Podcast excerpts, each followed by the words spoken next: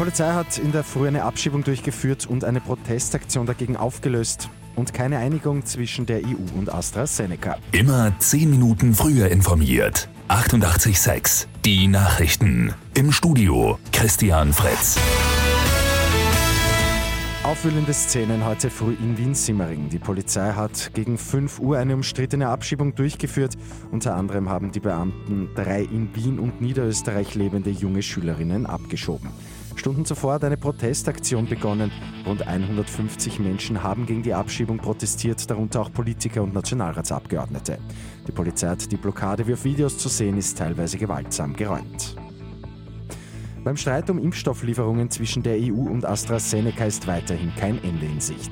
Auch das Krisengespräch am Abend ist ohne Einigung beendet worden. Beide Seiten wollen aber zusammenarbeiten, um eine rasche Lösung zu finden. Es wird aber wohl zu massiven Verzögerungen kommen.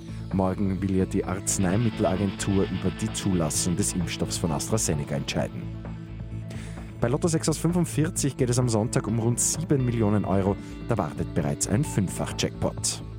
Und heute startet die Kunstmesse Interconti Wien. Die gute Nachricht zum Schluss. Und zwar alles digital. 13 historische Vitrinen aus dem MAG werden aufgebaut. In jeder davon wird eine Wiener Galerie eine Künstlerin oder einen Künstler präsentieren. Mit 886 immer 10 Minuten früher informiert. Weitere Infos jetzt auf Radio 886 AT.